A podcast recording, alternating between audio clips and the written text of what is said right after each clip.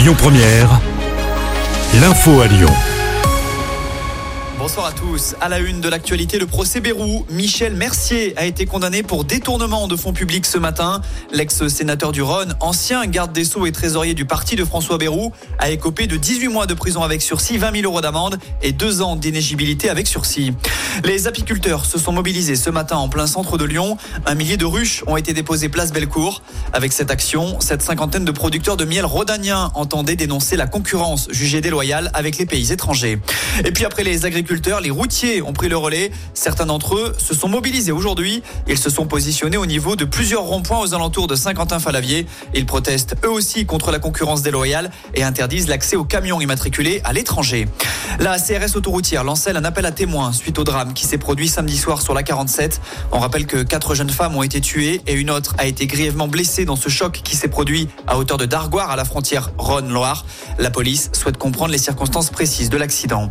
L'actu, c'est aussi cet incendie criminel à Villeurbanne ce week-end. Le feu a pris dans une résidence sociale à côté du Médipole dans la nuit de samedi à dimanche. Deux personnes ont été grièvement blessées, dont un quinquagénaire qui est entre la vie et la mort. Gravement brûlé, il s'était défenestré depuis le deuxième étage. Une enquête est en cours. 400 millions d'euros, c'est l'enveloppe mise sur la table pour désengorger la liaison Saint-Étienne-Lyon. Les différentes collectivités travaillent sur le sujet depuis 2019 et l'abandon du projet A45. Un point de situation vient d'être fait. Après des travaux engagés comme le réaménagement de certains échangeurs, les services de l'État misent sur l'amélioration du réseau ferroviaire entre les deux capitales. Enfin, on termine avec une page sport. En foot, l'OL s'adjuge l'Olympico. Grâce à une réalisation du général Lacazette, Lyon a battu Marseille 1-0 hier soir au Groupama Stadium. Au classement, les Gones ne sont plus barragistes. Place désormais à la Coupe de France et la réception de Lille mercredi soir en huitième de finale. Et puis en basket, victoire de Lasvel hier également. Les Villeurbanais ont battu Limoges à domicile 77 à 66. Deuxième au classement, Lasvel se déplacera demain sur le parquet de Monaco, le leader.